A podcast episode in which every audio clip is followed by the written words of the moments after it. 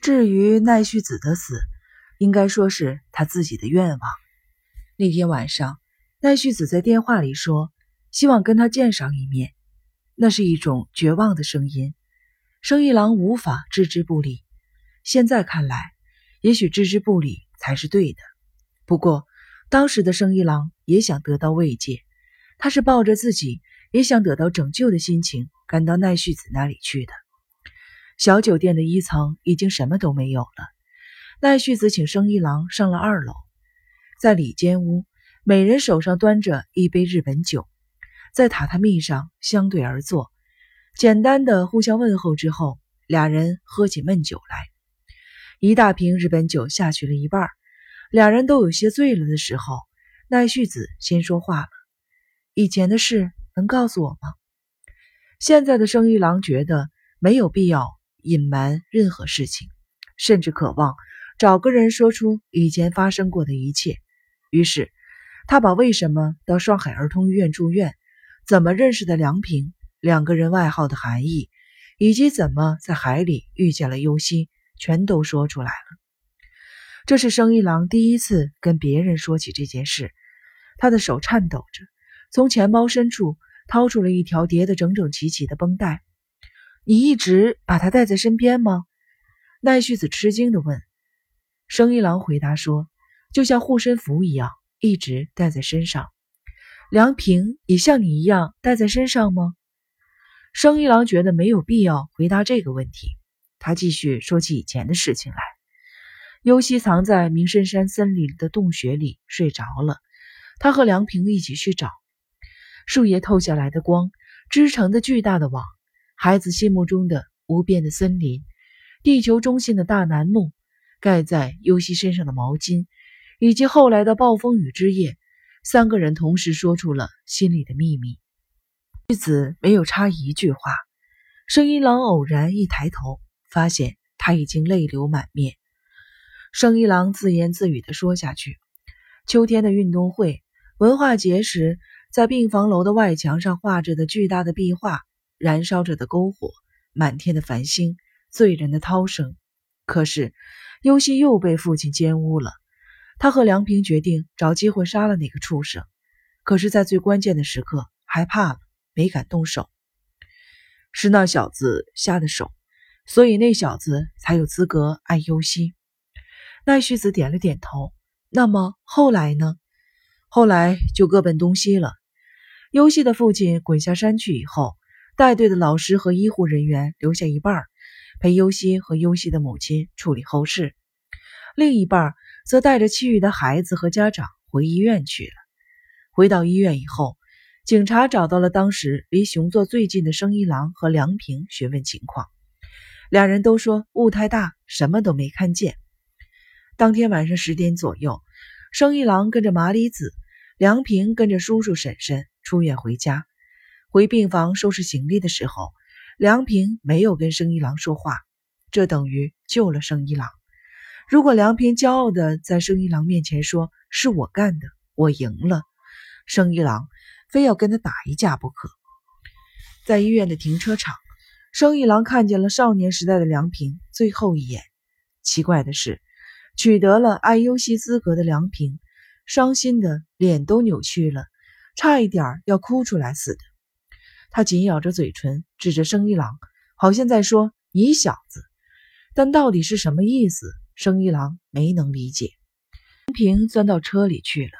生一郎慌忙地举起了右手，还没来得及摇晃。梁平坐的车就一溜烟的跑了。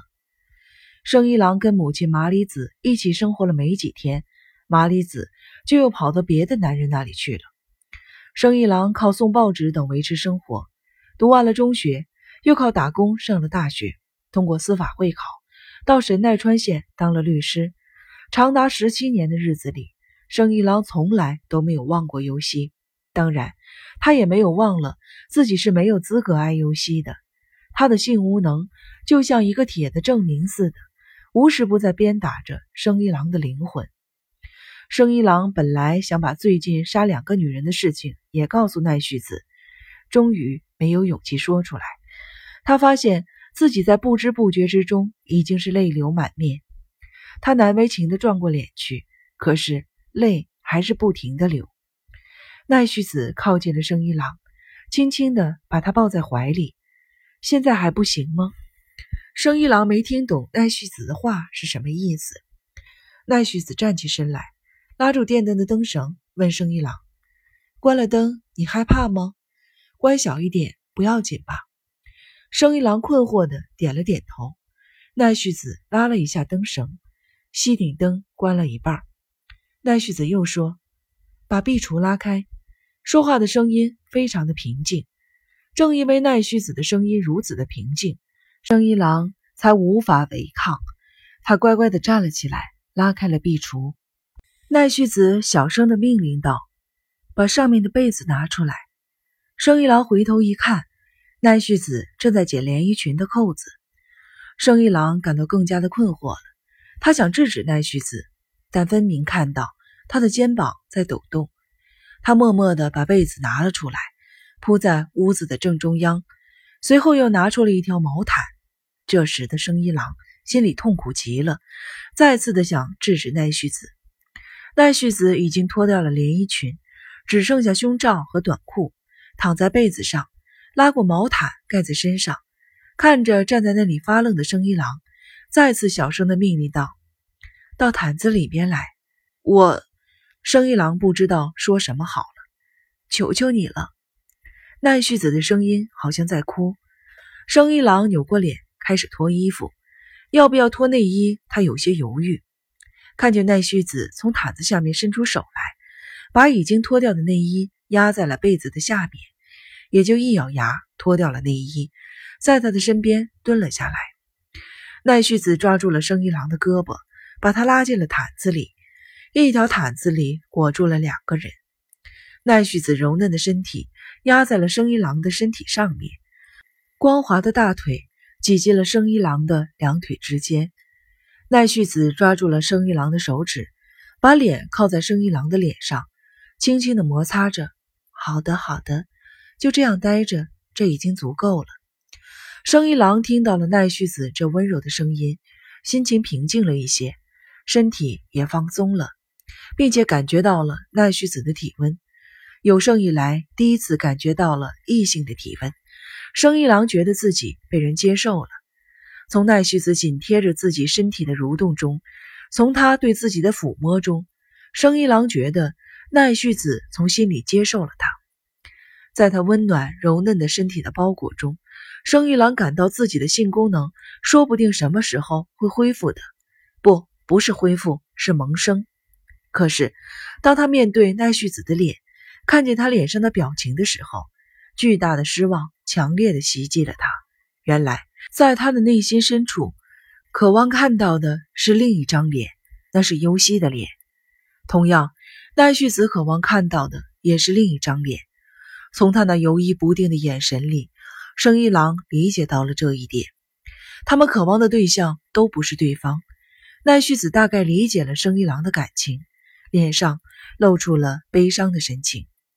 一股哀怜之情涌上来，生一郎把自己的嘴唇压在了奈绪子的嘴唇上，两个人同时的兴奋起来，拼命的吸吮着对方的嘴唇。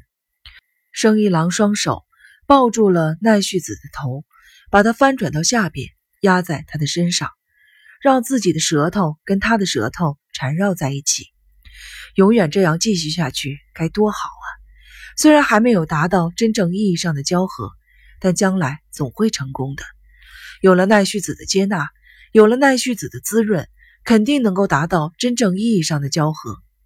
生一郎希望自己这种预感永远持续下去，但是现实中的事情是不会按照人们希望的那样运行的。不管什么事情，迟早会结束的。现实中不存在所谓永远，永远只不过是人们自己捏造的东西。只能产生于自己的心中，也只能存在于自己的心中。生一郎的双手掐住了奈绪子的脖子，奈绪子平静地说出了他人生的最后一句话：“没关系的。”他是向我传达死了没关系的意思呢，还是向我传达我的性功能没问题的意思呢？莫非我在他的温暖和滋润下，在一瞬间达到了真正意义上的交合吗？生一郎恢复了自我的时候，奈绪子早就停止了呼吸。生一郎摇晃他，呼喊他，给他做心脏按摩，给他做人工呼吸。绝望之后，甚至想打电话叫救护车。但是，当他把电话拿在手里以后，想法突然变了。他看着奈绪子那安详的睡容。怀疑他本人是否真的想醒过来。生一郎面对着奈绪子的遗体坐了下来。刚才掐他脖子的时候，只不过是一种任性的狂想。其实，奈绪子活着也好，这样睡去也好，生一郎都听奈绪子的。微弱的灯光照着奈绪子洁白的身体，不知过了多久，奈绪子的身体发起光来。似乎是从那苗条的身体内部发出来的光，给奈绪子照上了一个光环。看着奈绪子那照着光环的身体，生一郎想起了在灵峰顶上见过的佛光人。静静的躺在生一郎面前的，变成了佛光人的奈绪子，慢慢的漂浮起来，好像要乘风而去。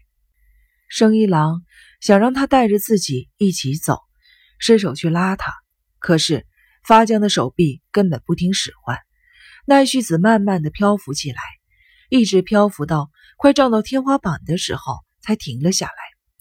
奈绪子在那里漂浮着，不知过了多长时间，围绕着她的光环渐渐的消失了，她洁白的身体缓缓的落回到被子上。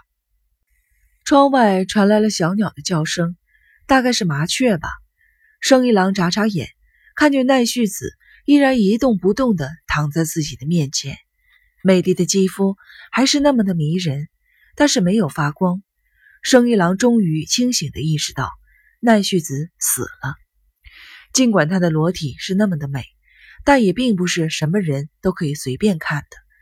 为了维护她的尊严，生一郎非常认真地为她穿好了内衣，又为她穿好了连衣裙，尽可能地让她保持一个美丽的姿势。尽管谢罪也没有什么意义，生一郎还是合掌向奈绪子谢罪，并对奈绪子接纳了自己表示真诚的谢意。然后他把奈绪子双手的手指交叉在一起，放在了他的胸口上。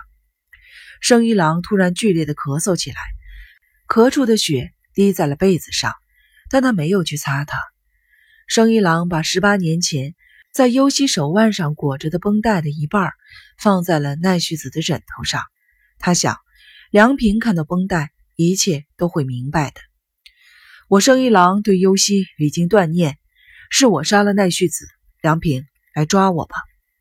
生一郎没有关掉屋子里的电灯，离开了奈绪子的家，走在灯火辉煌的大街上，离奈绪子越来越远。他没有通知梁平，即使梁平不来。奈绪子的尸体迟早也会被人发现的。他做梦也没有想到，梁平看见奈绪子的尸体以后会逃跑。梁平的行动其实也不难理解。对于奈绪子的死，他一定感到非常的自责。不过，现在的正一郎顾不上考虑梁平的事，他为自己的死做了准备，已经是竭尽全力了。工作的事、麻里子的事、给被害人家属送钱的事。需要处理的事情太多了，除了麻里子转院的事以外，今天之内就可以把所有的事情都处理完了。相信优希会把麻里子送到养老院去的。突然，生一郎想起了昨天优希的态度和说过的话。生一郎本来打算把自己杀人的罪行都告诉优希，被他蔑视，被他唾弃，那么自己就可以轻轻松松的去死了。可是。优希没有蔑视他，也没有唾弃他，而是抱着同样的感受理解了他。优希握着生一郎的手说：“一起走吧。”这句话到底是什么意思呢？如果优希有一点偏向自己，哪怕这种偏向里包含着同情和怜悯，也是值得高兴的。想到这里，生一郎感到非常的痛苦。我没有资格呀，接受他的爱情的资格，十七年前就失去了。而且，我觉得我的死是跟奈绪子的无言的约定。我离开了优希，奈绪子离开了梁平，在某种意义上说，我们是情死，但是用什么办法死呢？随着时间的推移，越来越不知道该怎么办才好。真后悔没有在奈绪子身边找一根绳子吊死，或者是用菜刀把自己砍死。这样的话，就不用像现在这样犹豫不决了。现在只能自己一个人单独执行死的计划了。就算我认为奈绪子在等着我，也是我的一厢情愿。他真正等待的人是梁平。想到这里，生一郎在黑暗的地狱之门外边惊惧不前了。生一郎点燃了一支烟，刚吸了一口，就引起了剧烈的咳嗽，胸腔里的异物膨胀起来，一块黑紫黑紫的东西被生一郎吐在了雪白的纸上，像一朵褪色的人造纸花。他用手指摸了摸那块黑紫的东西，然后举起了被染黑的手指，愣愣地看了半天。生一郎掏出电话，拨通了一个和黑社会有联系的朋友的电话。今天之内能帮我弄一件护身用的家伙吗？打完电话，生一郎把烟掐灭了。夜里的冷风带着雨水刮进房间里来，使生一郎想起了灵峰顶上那令人怀念的浓雾的气味。